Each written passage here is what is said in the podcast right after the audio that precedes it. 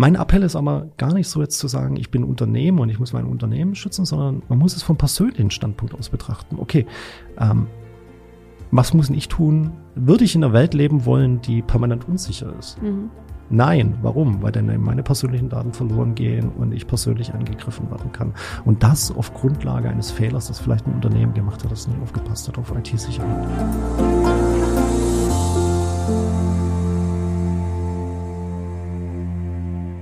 Herzlich willkommen zu einer neuen Folge Industrie 4.0, der Expertentalk für den Mittelstand. Ja, der Dreh- und Angelpunkt unseres Podcasts ist ja das Thema Industrie 4.0 oder auch die Digitalisierung im Allgemeinen. Wir haben uns da in den letzten äh, Monaten, kann man jetzt schon sagen, ganz viele verschiedene Themen angeschaut, über Produktion und Lager 4.0 bis hin zu KI-Anwendungen und Co. Ähm, haben uns aber noch nie so ganz tief mit dem Thema IT-Sicherheit beschäftigt. Und das möchten wir heute mal ändern. Wir haben uns da einen tollen Gast eingeladen. Das ist Mirko Ross. Ich freue mich, dass du da bist. Er ist ja. äh, Gründer und Geschäftsführer bei Ashwin. Ja, ich hoffe, ich habe es richtig ausgesprochen. Passt. Hundertprozentig perfekt. Wunderbar. Ich freue mich, dass du heute da bist. Ja, vielen Dank für die Einladung. Wie immer an der Stelle noch mal ganz kurz der Hinweis. Auch die Folge gibt's äh, bei YouTube als Videoshow. Also falls ihr es gerade als Podcast hört, könnt ihr auch mal rüber switchen. Dann seht ihr uns hier im Studio sitzen. Ähm, Mirko, bevor wir Deep Dive in IT-Sicherheit machen, ich habe ein bisschen Angst. Ich kenne mich da noch nicht so gut aus. Ich bin gespannt. Äh, stell dich gerne einmal kurz vor und auch was Ashwin eigentlich genau macht. Ja. Also mein Name ist Milko Ross, ich bin Mitgründer von Ashwin. Wir kümmern uns um Cybersicherheit mit dem Schwerpunkt Internet der Dinge und Industrie 4.0. Uh, äh, und dort uh, natürlich auch wieder mit ganz spezifischen Themen wie zum Beispiel Software, Supply Chain Security, also wie sichert man Software über die Lieferkette ab. Mhm. Oder wir hacken auch AI-Systeme, also da gibt's relativ viel, was wir machen. Um, ähm, und dabei unterstützen wir natürlich Unternehmen in der Industrie 4.0 dabei, ihre Systeme sicher zu machen. Und das sind große Kunden bis zum industriellen Mittelstand. Mhm. Wenn du sagst, wir hacken auch äh, AI-Systeme, dann macht ihr das natürlich äh, aus Sicherheitsgründen, nehme ich mal an. Äh, wir machen es, weil es Spaß macht. Mhm. ja. Und natürlich ganz am Ende, weil man daraus Erkenntnisse gewinnen muss, wie man AI-Systeme sicher macht. Das mhm. wird ein sehr großes Thema sein. Es gibt äh, eine sehr große Awareness dafür mhm. in der breiten Cybersicherheits-Community. Und in der Industrie ist es noch gar nicht so angekommen. Die meisten Unternehmen sind halt happy, wenn sie überhaupt mal was mit AI machen. Mhm. Und das dann abzusichern, ist quasi die nächste Evolutionsstufe. Das ist dann ja, ja. Okay, verstanden. Du hast jetzt gerade schon gesagt, ihr macht irgendwie IT-Sicherheit für Industrie 4.0, mhm. IoT, IIoT und Co. Ähm, mhm. Wie hängt das zusammen und was genau macht mhm. man da so? Okay. Ähm, also erst erstmal ist es ja so, es gibt ja immer gute Gründe, warum man jetzt anfängt, seine Industrieprodukte zu vernetzen. Mhm. Und wenn wir über Internet der Dinge sprechen, heißt es in irgendeiner Form sind eben mit einem Internetprotokoll später vernetzt. Und die guten Dinge, warum man das macht, sind meistens wirtschaftliche Gründe. Mhm. Also wir kennen ja Predictive Maintenance zum Beispiel. Und um solche Modelle fahren zu können, muss ich die Daten von meinen Maschinen irgendwie zum Beispiel in der Cloud übermitteln können. Mhm. Und dann sammle ich die Daten, mache meine Auswertung darüber und so weiter.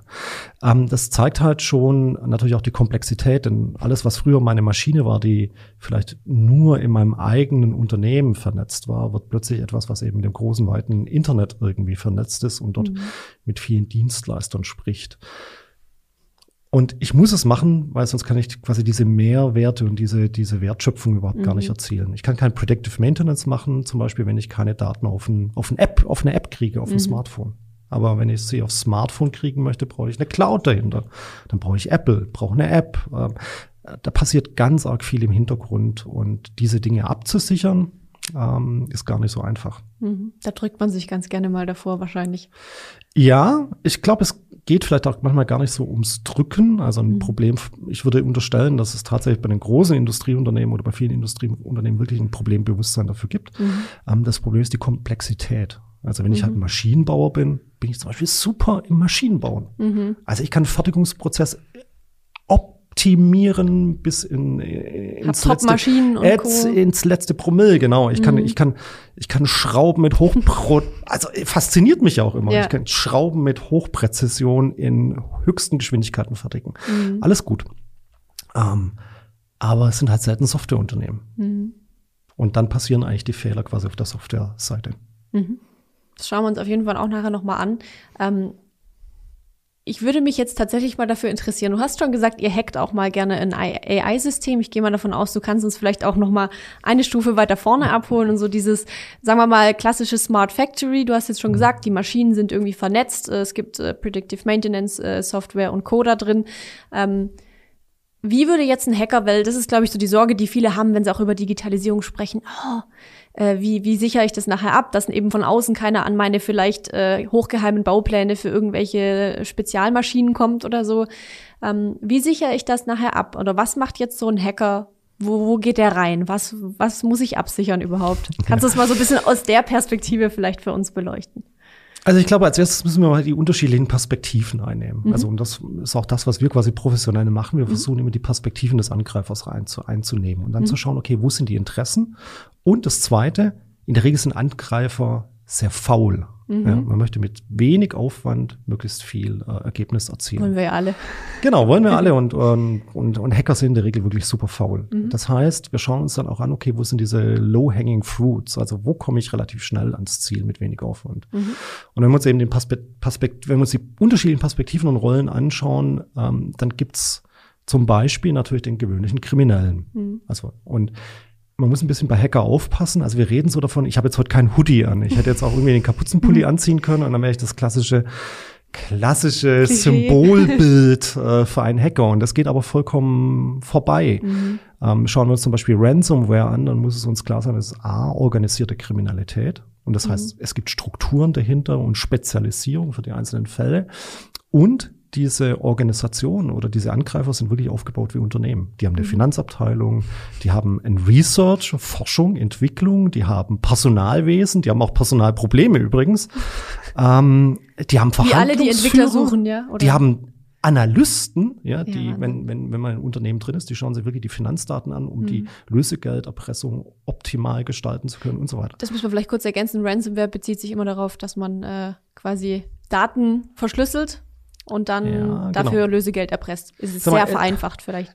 Es ist ein Erpressungsmodell erstmal ja, grundsätzlich. Okay. Also ein Erpressungsmodell, und da gibt es verschiedene Möglichkeiten. Aber es geht immer darum, quasi das Opfer, in dem Fall das Unternehmen, in so eine schlimme Lage zu bringen, mhm. dass es dann am Ende zahlt. Okay. Und wie gesagt, dieses Bild, wir müssen weggehen von diesem Bild von diesem einzelnen Hacker in dem Fall, ja. sondern organisierte Unternehmen, mhm. aber halt kriminell. Mhm. So ein Bild.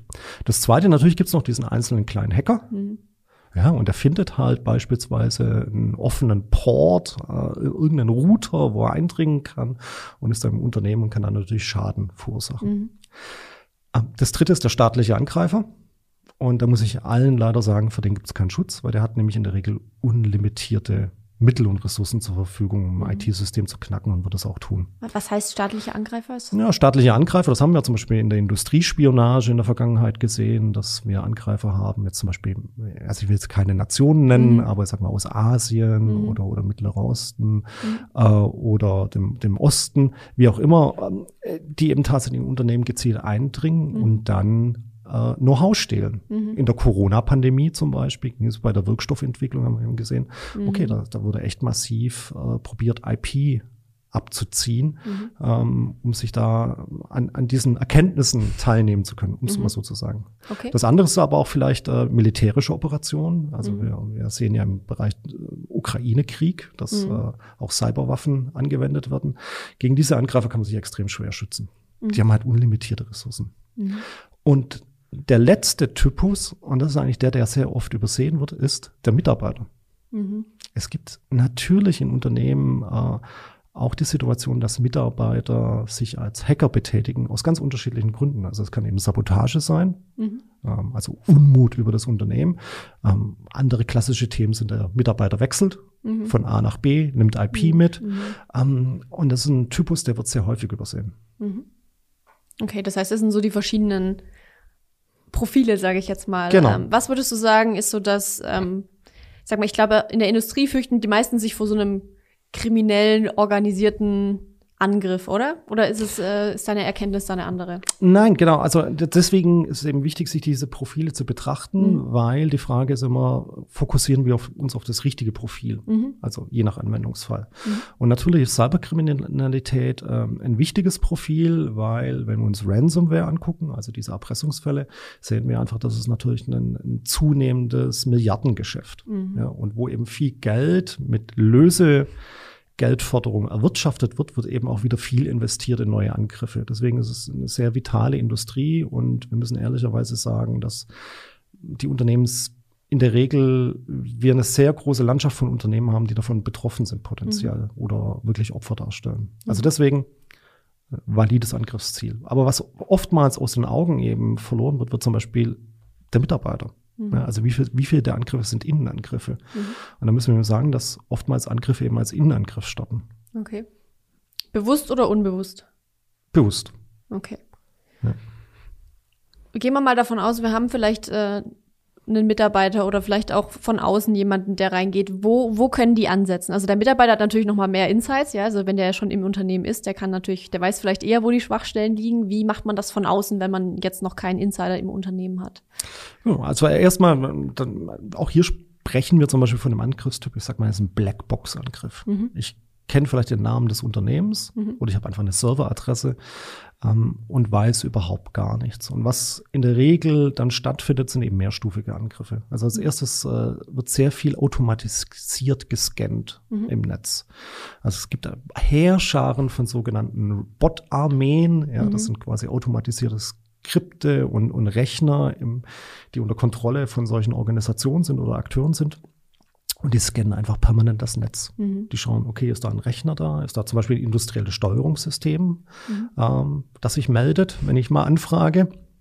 Und dann wird eben probiert zu identifizieren, welche Art von System ist es, die jetzt, äh, die ich da gefunden habe. Mhm. Und je nach Art des Systems kann ich dann auch wieder automatisiert beispielsweise Angriffe ausführen. Also wir mhm. wissen zum Beispiel bei ähm, industriellen Steuerungssystemen, die mehr oder weniger zufällig aus Versehen oder unbewusst äh, ins Internet äh, angeschlossen wurden, mhm. dass die dann da halt stehen, sind verfügbar und äh, wenn man nach bestimmten Herstellern äh, schaut und das System identifiziert hat, wird man eben auch ganz offiziell Sicherheitslücken bei solchen Systemen finden, die der Hersteller auch schon gemeldet hat oder mhm. bekannt, äh, bekannt gemacht hat.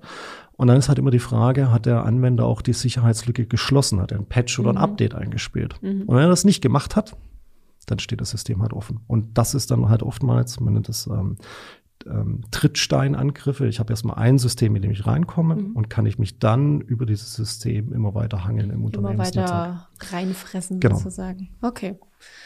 Jetzt hast du gerade schon so eine Möglichkeit von wegen, ich kann ja diese Schwachstelle, oft sind sie vielleicht schon identifiziert, man hat es vielleicht noch nicht äh, geschlossen, aber ich kann sie zum Beispiel durch äh, Updates meiner Software schließen. Das klingt so einfach. Äh, ist es manchmal wirklich so einfach? Ja. Okay. ja. Manchmal ist es wirklich trivial mhm. einfach mhm. und es wird nicht gemacht, was eben auf organisatorische Probleme in den Unternehmen schließen lässt. Mhm.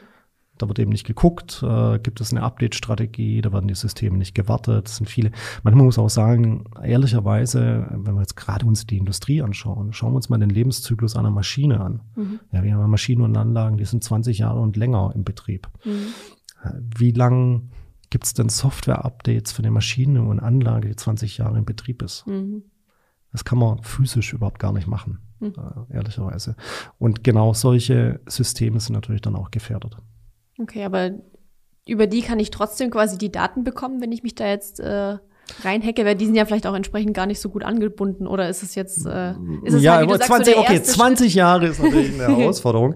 ähm, aber machen wir uns nichts vor. Jetzt eine Maschinengeneration von vor zehn Jahren mhm. hat eine ganz andere Hardware verbaut. In der Hardware gibt's äh, Sicherheitsprobleme.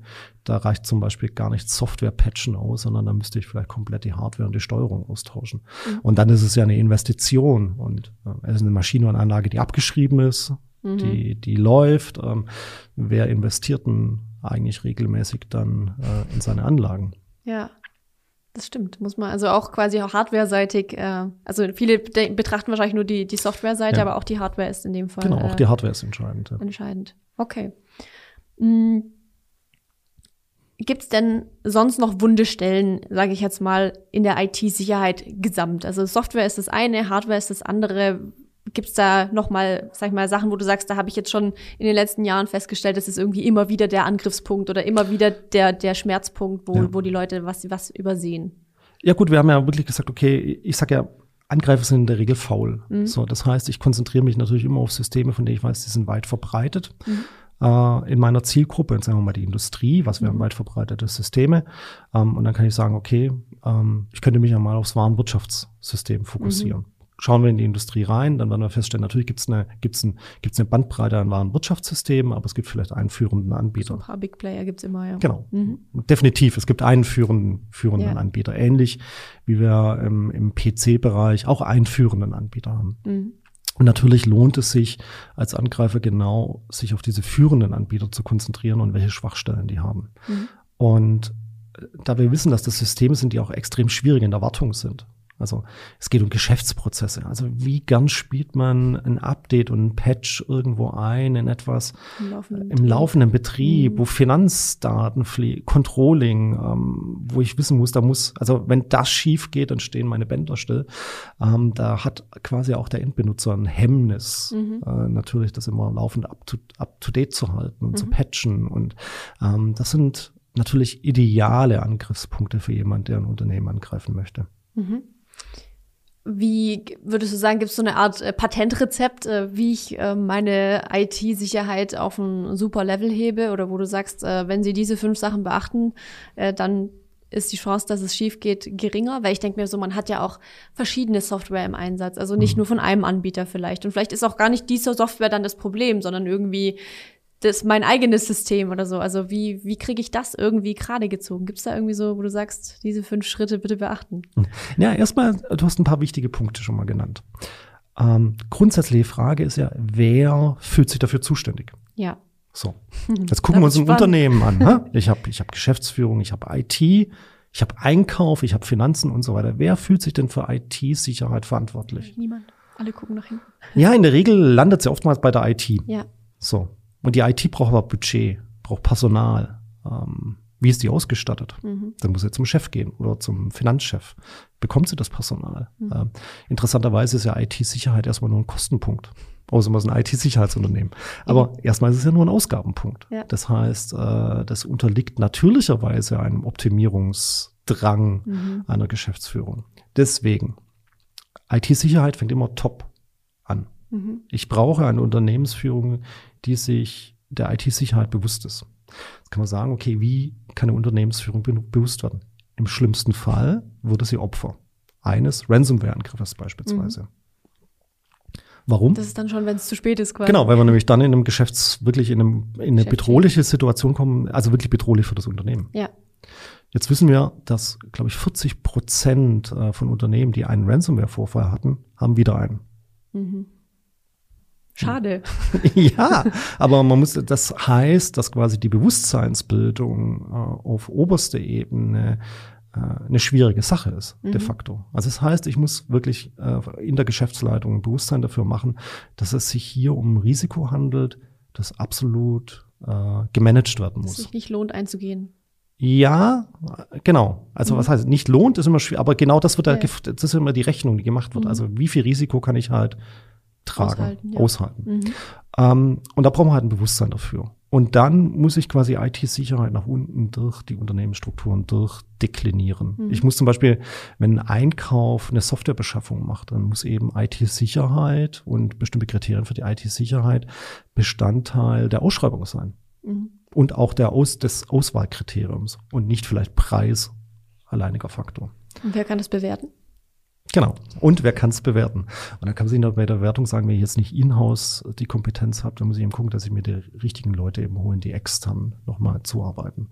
Aber das sind so Sachen, die sind ganz, wichtig, äh, ganz äh, wichtig. Und dann letzten Endes natürlich immer der einzelne Mitarbeiter. Mhm. Also die Frage ist ja immer nochmal, noch mal, wo sind die Einfallstore? Und wir haben ja mhm. viel darüber gesprochen, dass automatisch gescannt wird und so. Aber viele Einfallstore sind natürlich auch Phishing-Mails nach wie vor. Also das heißt, ich kriege eine E-Mail, da ist ein Schadanhang drin. Und ehrlicherweise, diese Mails werden immer besser. Das mhm. heißt, es als Mitarbeiter zu erkennen, dass ich da nicht auf den Anhang draufklicken soll. Insbesondere, wenn es ein stressiger Tag ist. Mhm. Denk mal, ich arbeite schnell ab. Ich muss schnell was abarbeiten, ne? weil diese, diese, also diese Angriffe leben immer von der Situation, eben dieses schnelle Überrumpeln.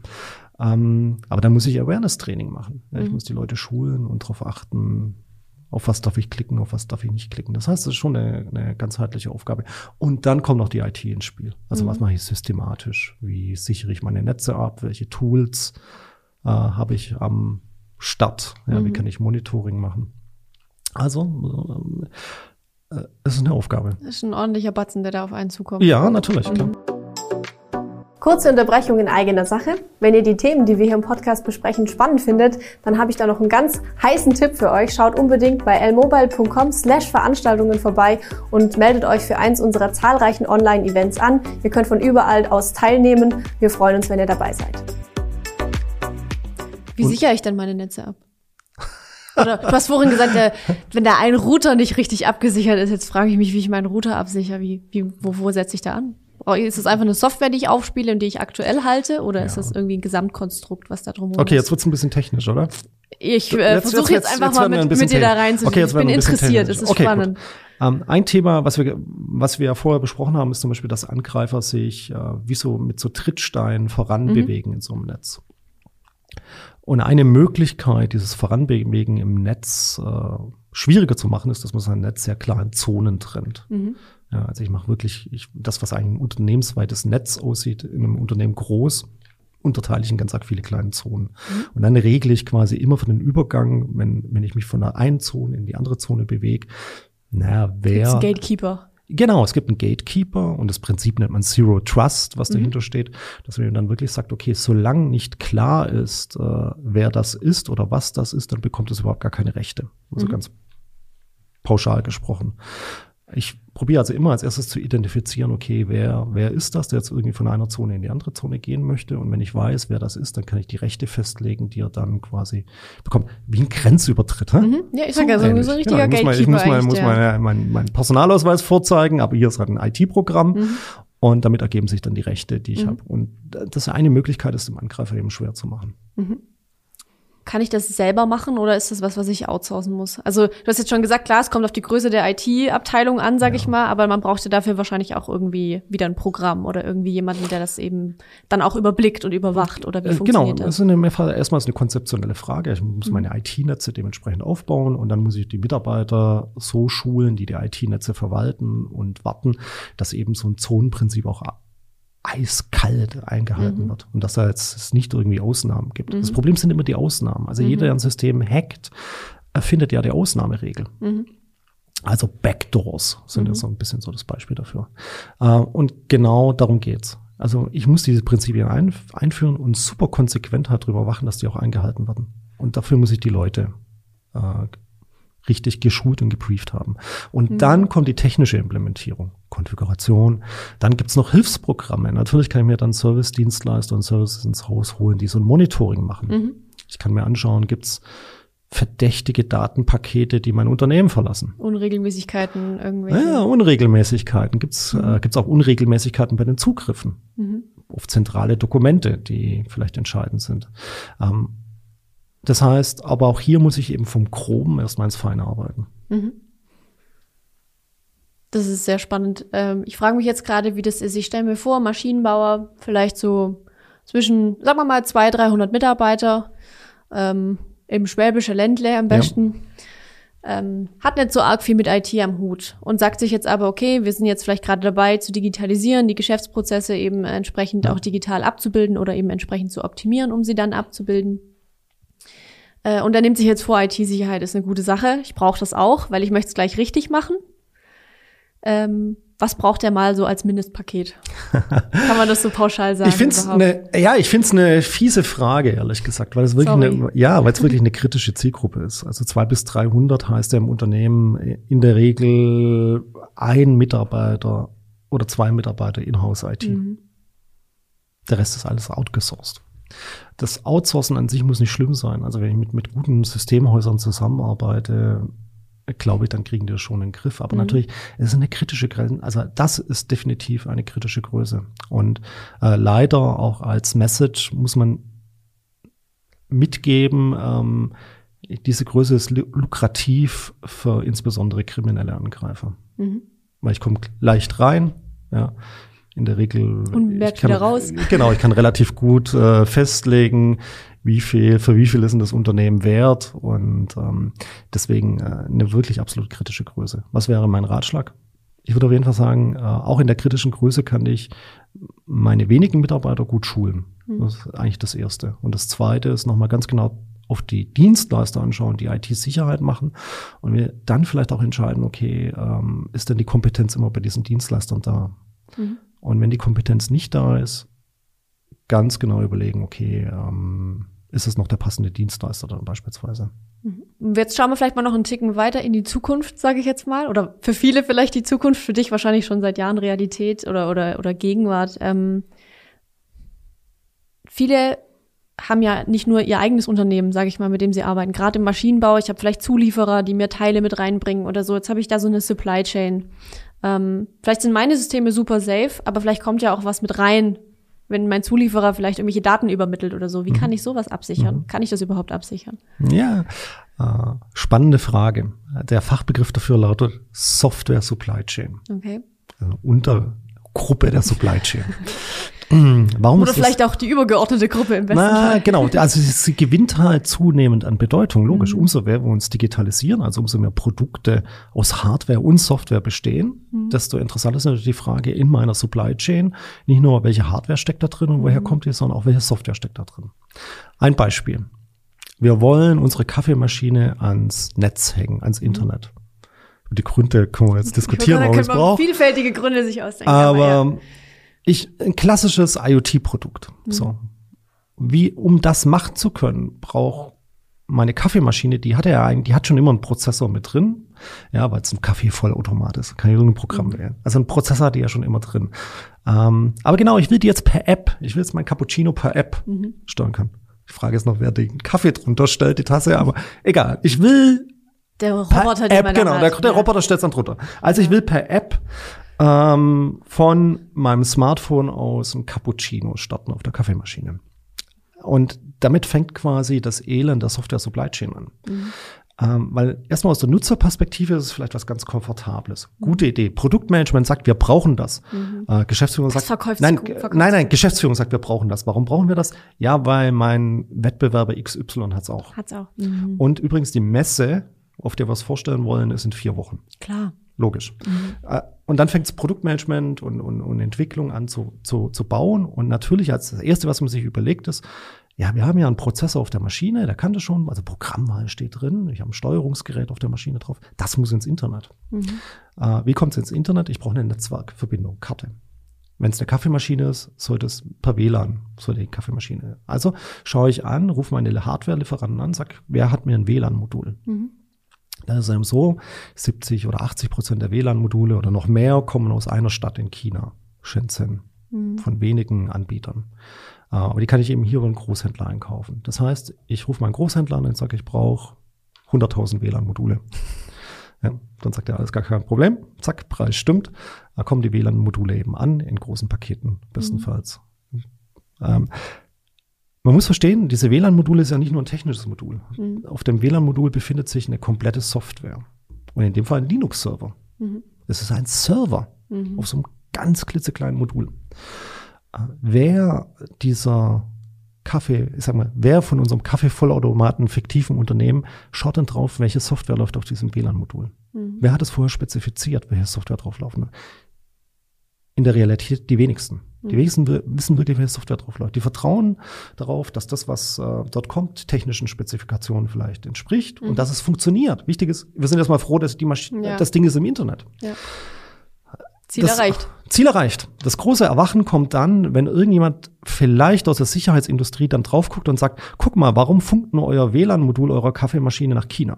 Mhm. Was sind das für Datenpakete, die da gesendet werden?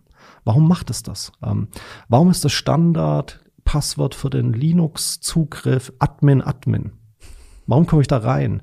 Äh, und dann gibt's eben dieses böse Erwachen, dass man eben sagt, okay, ich habe da eigentlich nicht drauf geguckt, was war in meiner Supply Chain in der Software drin, wie, wie funktioniert die, äh, wie ist die konfiguriert. Also mhm. ein Beispiel. Nochmal eine Frage, wenn ich jetzt diesen Kaffeevollautomat hacken möchte, auf was konzentriere ich mich als erstes als Hacker? Das WLAN-Modul ist schon mal nicht schlecht. Mhm. Aber ich sag mal, das ist Profiarbeit. Mhm. Für uns. In der Regel 99,9 Prozent der Hacker werden sich auf die Smartphone-App konzentrieren. Mhm. Die werden sich anschauen, okay, welche Kommunikation läuft inzwischen zwischen Smartphone-App und irgendwie einem Server. Weil unser Kaffeevollautomat muss über den Server mit der App sprechen. Mhm. Ähm, und das ist extrem einfach zu beobachten. Da gibt es sehr viele Tools draußen, mit denen man eben Netzwerkanalysen machen kann, wie eine App spricht. Mhm. Spricht die verschlüsselt? Mhm. Was spricht die? Welche Daten werden übermittelt? Äh, gehen da, also Einfallstor Nummer eins. Mhm. Und die Frage ist, wer hat die App entwickelt? Mhm. Mit Sicherheit nicht vermutlich unser Unternehmen, das die Kaffeemaschine macht. Warum? Weil die kann Kaffeemaschinen machen. Mhm. Die kann keine Smartphone-Apps machen. Also würden sich viele wahrscheinlich auf die Smartphone-App erstmal stutzen und dort Sicherheitslücken finden. Die Smartphone-App kommt von einem Zulieferer, ist ein Stück Software, also Teil der Software Supply Chain. Mhm. Okay, jetzt spricht unsere App mit einem Cloud-Service. Was haben wir gewählt als Cloud-Service? Einer der großen Cloud-Anbieter. Azure. Ja, beispielsweise. Oder mal Amazon, um es jetzt nicht nur, ja. um jetzt nicht nur von Microsoft Werbung zu machen. Okay, also einer der großen Cloud-Anbieter kommt ja nur in Frage. Und da fließen die ganzen Daten rein. Und irgendjemand hat mal in der IT gesagt, die sind gut, die sind sicher. Und tatsächlich, die sind sicher. Die investieren wirklich extrem viel Geld äh, in ihre IT-Sicherheit, mhm. so dass man sagen kann, eigentlich nur die großen staatlichen Angreifer kommen da vielleicht rein, aber nicht der, nicht über den cyberkriminellen Angreifer, über den wir gerade reden. Mhm. Das heißt, die sind sicher. Aber was die nicht machen, die kümmern sich nicht darum, ob die Applikationen, die auf der Cloud programmiert wurden und wie die konfiguriert sind, dass die sicher sind. Das ist nicht ihr Job. Mhm. Und genau da haben wir halt die Probleme. Also wir sehen immer sehr viele Datencontainer, die angelangt, in, in Amazon zum Beispiel, die falsch konfiguriert sind. Da stehen die Daten offen im Netz verfügbar für jeden, mhm. äh, der sich einigermaßen der sich dafür interessiert. Genau, der sich dafür interessiert. Ähm, und dann können die Daten runtergezogen werden. Da habe ich als Unternehmen ein Datenschutzproblem. Mhm. Da sind ja Kundendaten mit drauf. Schlecht. Personenbezogene Daten. Das ist ein meldepflichtiger Vorgang mhm. in Deutschland. Da muss ich den Datenschutzbehörden melden. Ich muss meine Kunden informieren und so weiter. Der Image-Schaden ist eigentlich mhm. dann schon vorprogrammiert. Ähm, das heißt, wer hat mir denn diesen Cloud-Service programmiert? Wer kennt sich damit aus? Wer hat geprüft, ob der wirklich richtig sicher ist? Mhm. Und erst dann bin ich vielleicht beim WLAN-Modul der Kaffeevollautomat, des Kaffeevollautomaten. Das heißt, die Angriffsoberfläche ist recht groß mhm. und es gibt eben unheimlich viele Möglichkeiten innerhalb dieser Software Supply Chain dann äh, als Angreifer vielleicht einen Zugang zum System zu bekommen. Mhm. Das heißt, am Ende des Tages äh, läuft alles darauf hinaus, gut geschulte Mitarbeiter zu haben, Mitarbeiter zu haben, die sich im besten Fall wirklich äh, 24-7 mit ihrer äh, IT-Sicherheit, also im Rahmen ihrer, ihres Arbeitsvertrages natürlich, genau, äh, ja. mit, mit dem Thema IT-Sicherheit beschäftigen, wenigstens ein oder zwei zu haben, je nach Unternehmensgröße natürlich, die sich damit eben auch einfach auskennen. Ja. Und, um jetzt, setze ich, und, und, jetzt setze ich nochmal einen drauf und einen Notfallplan parat zu haben. Mhm. Das ist eigentlich auch das Entscheidende. Nämlich die Wahrscheinlichkeit, dass ich nicht gehackt werde, ist ehrlich gesagt kleiner wie die Wahrscheinlichkeit, dass ich irgendwann mal gehackt werde mit meinem mhm. vernetzten Produkt. Das heißt, einen richtigen Notfallplan parat zu haben, zu sagen, okay, wenn was passiert, wie muss ich reagieren? Wen muss ich informieren? Mhm. Ähm, wer, welche Systeme muss ich in welcher Reihenfolge herunterfahren, damit zum Beispiel die Angreifer nicht weiter, sich weiter hangeln können mhm. in meinem System. Das ist eigentlich genau das Richtige. Und wie kann ich das machen, zum Beispiel, ohne dass meine Produkt, dass ich gleich meine Produktion lahmlegen muss? Mhm. Und das ist das, was wir sehen, dass natürlich dann ähm, erstmal, wenn der Cybervorfall da ist, ist ja das Super-GAU. Mhm. Ja. Äh, aber wenn ich einen Notfallplan habe, kann ich eben mit sehr viel Bedacht meine Systeme dementsprechend äh, herunterfahren, sichern, äh, das sichern, was da ist, auch forensisch sichern, mhm. dass man dann auch vielleicht die Täter fassen kann. kann ja. ja. Ähm, und dann kann ich auch wieder in einem Stufenplan meine Systeme dann wieder in Betrieb nehmen. Mhm. Was ist denn mein größter Fehler, wenn ich jetzt gehackt wurde, von wem auch immer, äh, vielleicht mit der Ransomware erpresst werde, wie auch immer? Ähm, was, was ist mein größter Fehler? Was ist der, das Blödeste, was ich machen kann? Ich glaube, das Blödeste, was man machen kann, ist zu dementieren, dass man gehackt wurde. Mhm. Ja. Und warum ist es blöd? Ähm, natürlich haben Unternehmen das Gefühl, das sei peinlich. Mhm. Ja, ich habe halt hier irgendwas, ich habe ja was falsch gemacht. Ähm, aber es ist wirklich blöd. Warum? Weil wenn ich nicht rechtzeitig informiere, ähm, trage ich dazu bei, dass der Schaden sich ausweiten kann. Mhm. Ich muss ja, ich muss meine Kunden informieren. Ich muss meine Geschäftspartner informieren, damit die eine Chance haben, selber, zu, selber reagieren zu können. Wenn Vor allem, wenn die am besten noch Schnittstellen haben genau. zu unserem System. Dann. Genau. Und mhm. wenn eben nicht informiert wird und im schlechtesten Fall ich das quasi über den Data Leak der Angreifer erfahre mhm. oder weil die mich anschreiben, weil ich in der Datenbank auch drin war, mhm. ähm, das ist ein super GAU. Abgesehen davon, dass es eben auch mittlerweile sehr strenge rechtliche Auflagen gibt, die eben sagen, okay, wie muss ich, wie muss ich äh, reagieren? Und dann bin ich auch als Geschäftsführer in der Haftung. Mhm. Kann es passieren, dass ich es nicht mitbekomme, dass ich gehackt wurde und vielleicht mein Kunde das als erster merkt? Gibt es diesen Fall? Ähm, also erstmal in der überwiegenden Anzahl der Fälle merke ich es nicht, dass ich gehackt werde. Mhm. Also dieses aktuelle ist der Angreifer im System wird zum Großteil nicht bemerkt. Und das mhm. wissen wir eben davon, wenn wir eben solche spektakulären Fälle sehen, jetzt wie Ransomware-Angriffe. Mhm. Also der Tag, an dem der Angreifer sich zu erkennen gibt, ist ein geplanter Tag. Mhm. In der Regel war er vorher beispielsweise bis zu 70 Tagen im System und hat sich dort umgeschaut. Erstmal sich vertraut genau. gemacht. Und dann mhm. sucht er sich den Sonntag aus. Mhm. Ja, klar. Und startet seinen Angriff. Mhm. Also das heißt, in der Regel, ich bin gehackt, aber ich weiß es nicht. Mhm. Gibt es irgendeine Möglichkeit, äh, dass man wie so eine Art, ich stelle mir gerade so eine Infrarotlichtschranke vor und wenn er da drüber geht, dann geht so ein rotes Lämpchen an? Gibt es da solche Möglichkeiten? Ja, also dieses große Thema, das man hat, nennt sich Intrusion Detection. Also mhm. ich möchte wissen, gibt es einen Angreifer im System und kann ich den identifizieren? Also kann ich einen Angreifer identifizieren? Mhm. Ähm, in der Art und Weise, wie er sich in meinem System bewegt und was er eben macht. Also mhm. beispielsweise ähm, kann ich eben schauen, okay, welcher Traffic läuft über mein System. Gibt es bestimmte Datenpakete, die zu dubiosen Quellen geschickt werden mhm. über das Internet? Ähm, gibt es plötzlich große Datenmengen, die abfließen? Weil so ein Ransomware-Angreifer zum Beispiel, der muss große Datenmengen in einem wirklich äh, definierten mhm. Zeitraum abziehen, um dann eben auch seine Erpressung ausführen zu können. Ähm, und das kann ich tatsächlich automatisch überwachen lassen. Mhm. Schon mal gut. Und dann ist eben die zweite Frage, okay, an wen meldet so ein Intrusion Detection System, dass es was Verdächtiges gesehen hat? Mhm. Also wer kümmert sich dann darum mhm. und ist derjenige halt auch in der Lage, dann richtig zu reagieren? Mhm. Okay. Ich glaube, ich würde jetzt mich mal noch dafür interessieren, was du denkst, was so in den nächsten, sagen wir mal, fünf Jahren, ich glaube, das ist in dem Bereich äh, IT äh, immer schon ein Zeitraum, in dem viel sich tut. Ähm, was glaubst du, was da noch so auf die Unternehmen zukommt? Also was jetzt so im Bereich äh, IT-Sicherheit? Also Dinge, die man jetzt vielleicht noch gar nicht so auf dem Schirm hat oder wo du sagst, das kommt jetzt noch? Gut, erstmal, ähm, wir, haben, wir haben zwei große Themen. Ich glaube, das eine ist die, äh, schlimmerweise tatsächlich die Gewöhnung, dass wir uns daran gewöhnen müssen, dass der Cybersicherheitsvorfall der Standard wird mhm. und nicht mehr dieses große Ausnahmeereignis. Sondern dass wir eben wirklich davon als Unternehmen ausgeben müssen, wenn wir uns im Geschäft bewegen, dass wir irgendwann mal einen Cybersicherheitsvorfall halt haben. Mhm. Äh, und dann müssen wir den entsprechenden Plan bereit haben oder unsere Mitarbeiter sind so super geschult, dass sie eben genau richtig reagieren. Mhm. Bisschen wie im Straßenverkehr. Äh, wir müssen alle die Regeln kennen. wir müssen alle die Regeln kennen mhm. und wir müssen, deswegen gehen wir halt zur Fahrschule, dass wir auch wissen, irgendwie, wann mal wie auf die Bremse. Wie war das? Bei, bei, bei, Rot stehen, bei Grün gehen. Genau, ja. so. Mhm. Äh, also, das, das ist quasi der eine Gewöhnungseffekt. Es ist nicht der Ausnahmefall, sondern es wird der Regelfall sein. Mhm. Hört sich jetzt fürchterlich an, ist aber nicht so schlimm wenn man richtig darauf reagiert und richtig vorbereitet ist. Ähm, das Zweite ist natürlich, dass die Art und Weise, wie Angriffe stattfinden, ähm, es wird zunehmend komplizierter, weil unsere IT-Welt komplizierter wird. Mhm. Und die Auswirkungen sind auch zunehmend schwieriger zu, zu erfassen. Also wenn Unternehmen A gehackt wurde, wer ist denn dann davon betroffen? Ist es Unternehmen A, das unmittelbar davon betroffen ist, oder sind es seine Kunden? Mhm die eigentlich dann das Ziel des Angriffs ja. sind.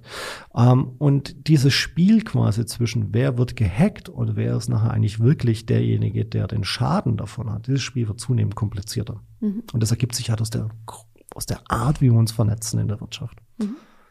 Aber ich finde, das ist äh, ein spannender Ansatz zu sagen, äh, wir müssen uns vielleicht ein bisschen daran gewöhnen lernen. Also gar nicht im Sinne von, wir können nichts tun, sondern im Sinne von, wir können was tun. Wir müssen ja. uns damit eben auseinandersetzen. Ja, das große Thema, was man eben hat in der Cybersicherheit, ist, dass man sagt, okay, das eine ist immer Prävention. Mhm. Ja, das ist wichtig.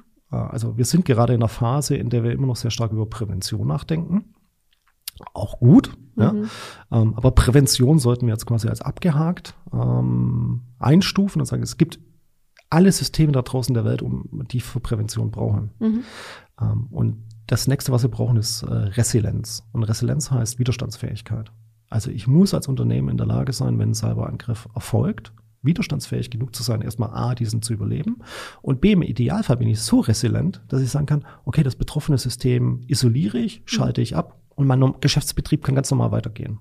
Wenn ich zum Beispiel diese kleinen Kästchenphasen, äh, wie hast du es vorhin genannt, äh, Zonen, diese Zonen habe genau. und sagen kann, okay, diese Zone blockiere ich jetzt komplett genau. und leite vielleicht genau. irgendwie drumherum. Mhm. Und was wir in der Cybersicherheit äh, als Vorbild nehmen, ist zum Beispiel der menschliche Körper. Mhm. Ich meine, Wir hatten jetzt über die Corona-Pandemie auch gelernt, wie verletzlich wir sind, glaube ich. Mhm. Und gleichzeitig auch, wie widerstandsfähig auch der menschliche Körper sein kann. Und dieses Zusammenspiel zwischen Viren, also Viren und mhm. Bakterien mhm. und wie der Körper darauf reagiert, ist ja seit Jahrmillionen in der Evolution äh, ein austariertes Modell. Mhm. Unser menschlicher Körper hat Resilienz. Äh, das Gleiche müssen wir eben für IT-Systeme erreichen. Auch unsere IT-Systeme müssen resilient genug werden, dass sie sagen, okay, ich äh, überstehe eine Infektion mit einer Malware. Mhm. Ähm, nicht so schlimm, äh, weil die fundamentalen Lebenserhaltungsfunktionen für meinen Geschäftsprozess äh, sind dementsprechend isoliert und können weiterlaufen. Mhm. Wäre das dann sinnvoll, wenn ich mir stelle mir das jetzt so vor, in, der Mitte ist mein Herz, das muss laufen, sonst ist vorbei. Ähm, die Lebenserhaltungssysteme, um jetzt eine Resilienz aufzubauen, ähm, wäre es dann sinnvoll, quasi wie so Zonen zu haben, nicht nur im Sinne von wer spricht mit wem, sondern auch super, mega obersicher, sicher und vielleicht, weil es ganz außen liegt, nicht ganz so relevant. Ist ja, das okay. sinnvoll? Äh, nehmen wir unseren Körper. Ja. So, welche Resilienz hat unser Körper für, für, für das Gehirn? Es gibt eine Blut-Gehirn-Schranke. Mhm. Ja. Die ist bewusst eingezogen worden, nämlich unser, unser Rechenzentrum zu schützen. Zu schützen. Also eine mhm. sehr starke Firewall, um es mal so zu sagen. Ja. Also, also da hat unser Körper quasi eine extrem hohe Schutz, extrem hohe Schutzmechanismen mhm. angebaut. Warum? Weil, weil es ist unser Nerv, es ist unser zentrales Nervensystem. Wenn das ausfällt, sind wir tot. Ja. Punkt. Also da gibt es eine Definition und ein entsprechend hohes Schutzgut. Mhm. Herz ist sicherlich etwas, wo man sagt, das Herz ist in den Brustkorb geschützt. Mhm. Ja. Äh, das heißt, da gibt es einen physischen Zugriffsschutz, wo man sagt, okay, ähm, kommt man nicht ganz so leicht ran. Genau. Äh, wir haben auch zwei Herzkammern, also schon eine leichte Redundanz angelegt. Bei anderen Dingen, die verletzlicher sind, also die mehr nach außen mhm. äh, verletzlich sind, die sind in der Regel bei uns im Körper redundant angelegt. Ich habe zwei Augen. Mhm. Warum? Weil eins kann mir durch einen Steinwurf ausfallen. Ausfallen, genau. Aber ich habe ein zweites. Warum? Aber es äh, ist die optimale Lösung. Warum? Weil Augen müssen nach außen, müssen halt außen liegen. Augen, mhm. die nach innen liegen, sind ähm, da hätte man mal mehr Einsicht in sich selbst. hätten wir zwar, ja, genau, hätten wir Einsicht, aber es macht halt nicht für den Anwendungsfall eines optischen Systems halt. Ja. Also wir sehen, äh, man muss sich eben diese einzelnen Systemkomponenten anschauen in einem Unternehmen und dann entscheiden, okay, also A, wie sind die exponiert? Also sind die mhm. nach außen, muss ich die exponieren, weil nur dann machen sie Sinn. Ähm, und welche kann ich besonders schützen? Und dann kann ich quasi auch entscheiden, welches System muss redundant sein. Mhm. Und wo investiere ich besonders viel, um zum Beispiel diese Systeme dann abzuschotten und in so ein Monitoring zu bringen. Okay. Ich würde dir gerne zum Abschluss nochmal die, die Bühne bieten ähm, für einen Appell oder vielleicht möchtest du eine Lanze brechen für die IT-Sicherheit, für alle, die sich damit irgendwie bisher immer nur stiefkindlich äh, auseinandergesetzt haben. Was würdest du denen gerne mitgeben? Was würdest du, wozu würdest du sie vielleicht gerne animieren wollen? Also erstmal mit nicht oberlehrerhaft sein und sagen, ich habe ich, ich, nein, aber natürlich habe ich ein Eigeninteresse daran ja, zu klar. sagen, äh, bitte schützt, schützt oder, oder denkt mehr dran, euch zu schützen. Mhm. Ähm, mein Appell ist aber gar nicht so jetzt zu sagen, ich bin Unternehmer und ich muss mein Unternehmen schützen, sondern man muss es vom persönlichen Standpunkt aus betrachten. Okay, ähm, was muss ich tun? Würde ich in einer Welt leben wollen, die permanent unsicher ist? Mhm. Nein, warum? Weil dann meine persönlichen Daten verloren gehen und ich persönlich angegriffen werden kann. Und das auf Grundlage eines Fehlers, das vielleicht ein Unternehmen gemacht hat, das nicht aufgepasst hat auf IT-Sicherheit. Mhm. Äh, das finde ich ein ganz guter Ansatz, also ein bisschen kategorischer Imperativ. Mhm. Ja, wenn ich nach dem handle, dann komme ich eigentlich in einen ganz guten, ganz guten Handlungsmodus, der uns allen dann hilft. Mhm. Und das wäre auch mein Appell. Denkt einfach darüber nach, ähm, was ihr selber nicht wollt, persönlich, und übertragt quasi dann diese Erfahrung in die Unternehmen und macht eure Unternehmen stark. Also quasi die Unternehmensdaten wie die eigenen Daten behandeln. Absolut. Um es vielleicht mal ganz banal runterzubrechen. Ganz banal, absolut. Okay. Ja, absolut. Super, Mirko, ich danke dir ganz herzlich. Ich hätte gerade noch Lust, noch ein paar Stunden weiterzureden. Es ist ein super spannendes Thema. Vielleicht können wir da irgendwann mal nochmal anknüpfen dran. Würde mir, glaube ich, Spaß machen. Ich hoffe, ihr da draußen konntet was mitnehmen aus dem ganzen Thema IT-Sicherheit. Wir haben über ein bisschen eine Strategie gesprochen. Was kann man sich zurechtlegen? Worauf sollte man achten? Ähm, Lasst uns gerne äh, eure Fragen in den Kommentaren da, falls ihr noch irgendwas wissen wollt oder Nachfragen habt zu bestimmten Themen. Entweder leiten wir sie dann an den Mirko weiter, damit er sie beantworten kann, oder wir machen einfach nochmal eine neue Folge draus. Ähm, ansonsten lasst uns gerne einen Daumen nach oben da, wenn es euch gefallen hat. Äh, ich hatte auf jeden Fall großen Spaß. Vielen Dank nochmal, dass du heute da warst. Ja, vielen Dank für die Einladung. Und dann äh, bis zum nächsten Mal. Macht's gut.